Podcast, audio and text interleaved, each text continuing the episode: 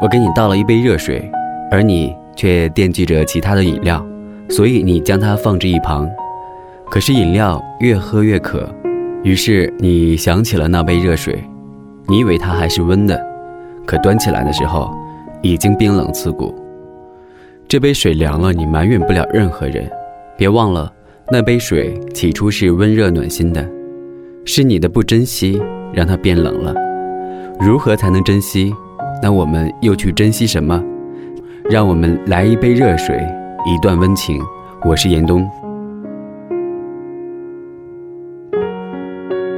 人的欲望就像是永远也填不满的沟壑，不断的得到，却又有新的渴望。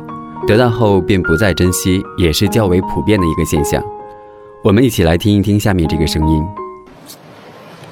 嗯，铁锤妹妹，干什么又要分手？分手了谁给你洗衣服做饭呢？什么条件我都答应你。虽然这是一个小品的搞笑的声音，它却高度的讽刺了一些人。不是有哪一个人天生就喜欢洗衣服做饭的。他之所以能够为你做这些，无外乎有两点：要么他是你的仆人，需要你支付工资；要么就是特别特别的爱你。而为了爱而改变，好像更容易些，自己更加能够接受些，因为这些改变都是为了要珍惜的表现。而当这些改变和好心都被否认的时候，才会更加的郁闷，更加的难受。